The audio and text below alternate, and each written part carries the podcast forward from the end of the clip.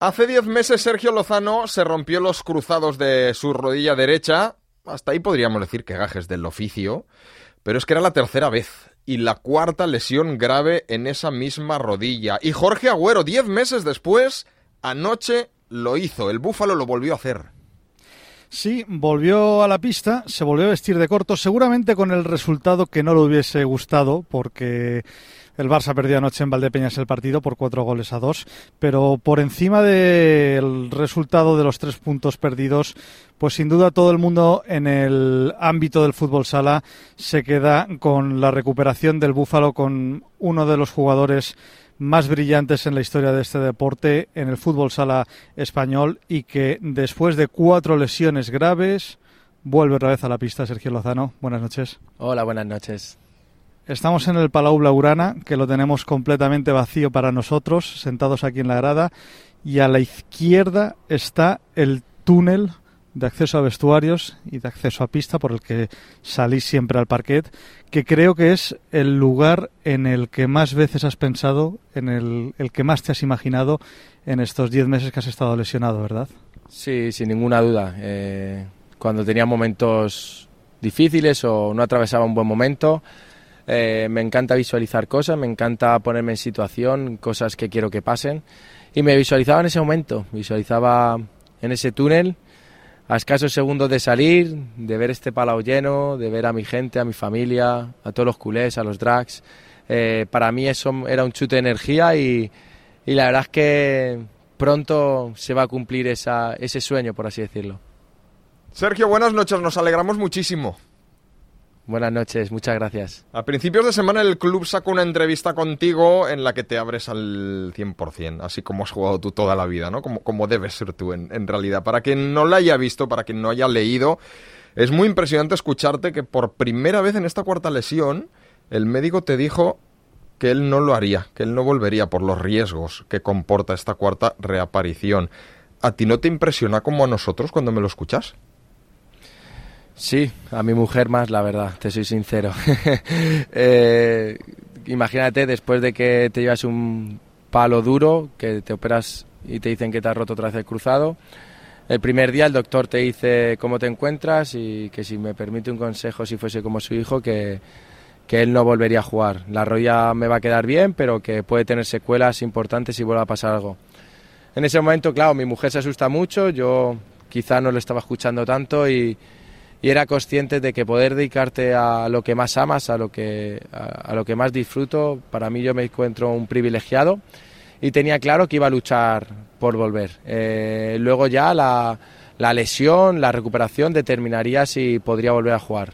Sinceramente me encuentro muy bien, él ya me avisó que me iba a encontrar bien, que iba a quedar bien, que la rodilla estaba muy bien dentro de lo que cabe, que pasé una rodilla operada cuatro veces, Monjao me dijo que el cartílago y me dijo estaban muy bien, que verdad que el cruzado había abierto que operar, se había, se había roto, pero que en general eh, era una rodilla buena.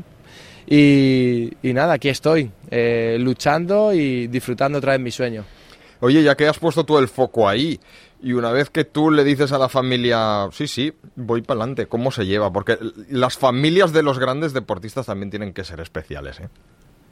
Bueno, mi mujer es, es muy especial. Ella es la que me ha ayudado y sin ninguna duda he vuelto a jugar por ella, me ha cuidado, me llevado muchísimos años juntos, ha estado en las buenas, ha estado en las malas, me ha mostrado su apoyo. Ella es verdad que, pues, quizá a lo mejor le gustaría que, que si volviese a jugar fuese de otra manera, más tranquila. Sabe que yo no soy así, sabe que soy una persona que se dedica al máximo, a, haga lo que haga, eh, en este caso jugando a Fuesa, me voy a dedicar al máximo y voy a dar lo mejor de mí. Eso a veces conlleva riesgos que estoy dispuesto a asumir y no pasa nada. Eh, eh, voy a luchar con todas mis fuerzas por defender esta camiseta hasta que hasta que ya no pueda más. Jorge, hago yo una más y te lo y te paso otra vez el, el, testigo. También es muy impresionante leerte en esa entrevista, Sergio, que a lo mejor en otra recuperación sí, pero en esta no habías tenido dudas. ¿Por qué?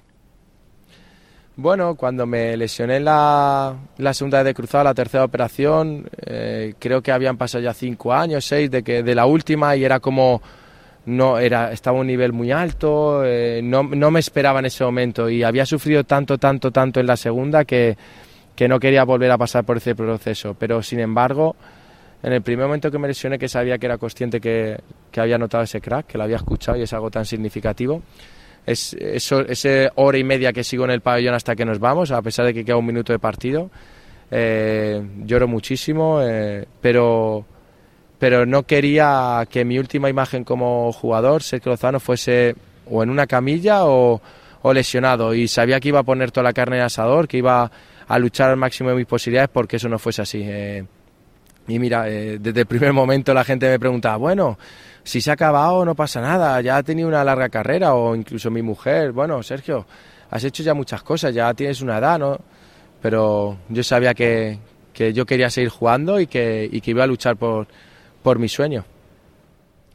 Yo, Sergio, oyéndote, lo que un poco intuyo, deduzco, es que no solo miras el presente, sino que tú inevitablemente eres de, mirar, de mirar el futuro y este año hay una fecha, hay un evento muy bonito en el mes de septiembre que es el Mundial. El otro día le comentabas a tu gran amigo, a Carlos Ortiz, ¿no? Eh, la posibilidad de volver a la selección no lo tienes del todo claro, pero perderte una cita así, tú, es que no me lo acabaría de creer. Bueno, eh, si te soy sincero, no me lo planteo ahora mismo. Eh, defender a la selección española para mí es lo más, lo más orgulloso que está. Todo niño sueña con defender a su país y sobre todo una gran cita en, un mundial.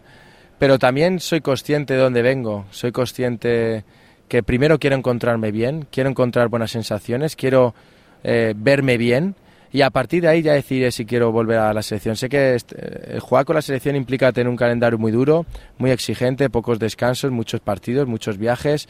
Eh, una exigencia máxima. Barça-España es algo eh, en lo cual a veces pasa factura y no me lo planteo de verdad. Eh, si llega el momento final de temporada, he hecho unos buenos meses o me he encontrado bien, ya lo pondremos encima de la mesa. Ahora mismo no quiero fijarme mucho en el Mundial. Es verdad que, que yo con la selección no he tenido mucha suerte. Eh, no he tenido mucha suerte porque al igual que en el Barça lo he podido ganar todo, he disfrutado mucho tal.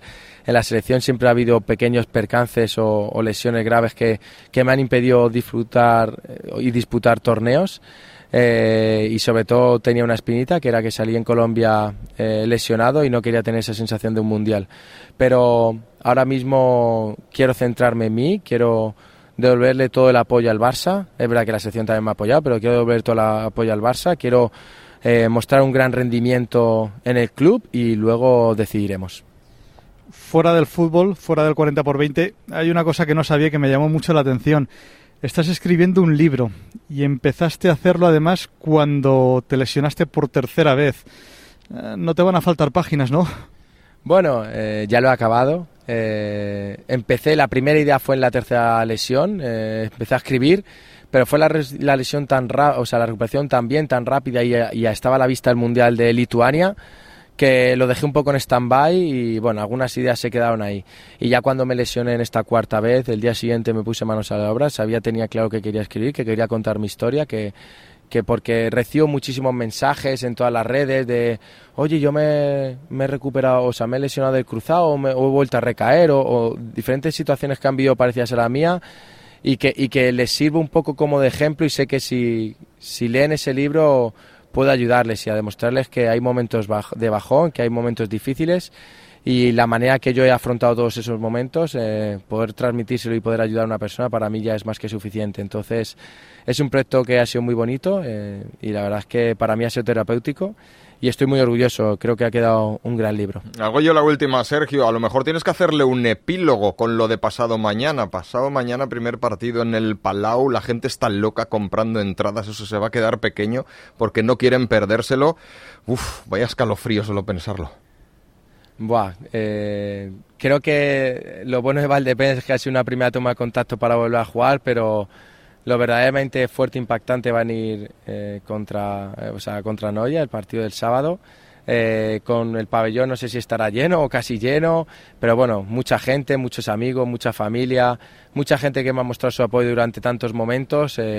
sé que va a ser muy emotivo, voy a vivir muchísimas emociones que, que no sé si, si me van a poder superar, espero que no. pero la verdad es que es algo por lo que he luchado y soñado durante tantos meses y, y lo tengo muy cerca de cumplir. Sergio Lozano, Búfalo, eres un ejemplo y eres una inspiración, de verdad. Muchas gracias, felicidades. Gracias a vosotros, muchas gracias. Gracias, Jorge. Un abrazo muy fuerte.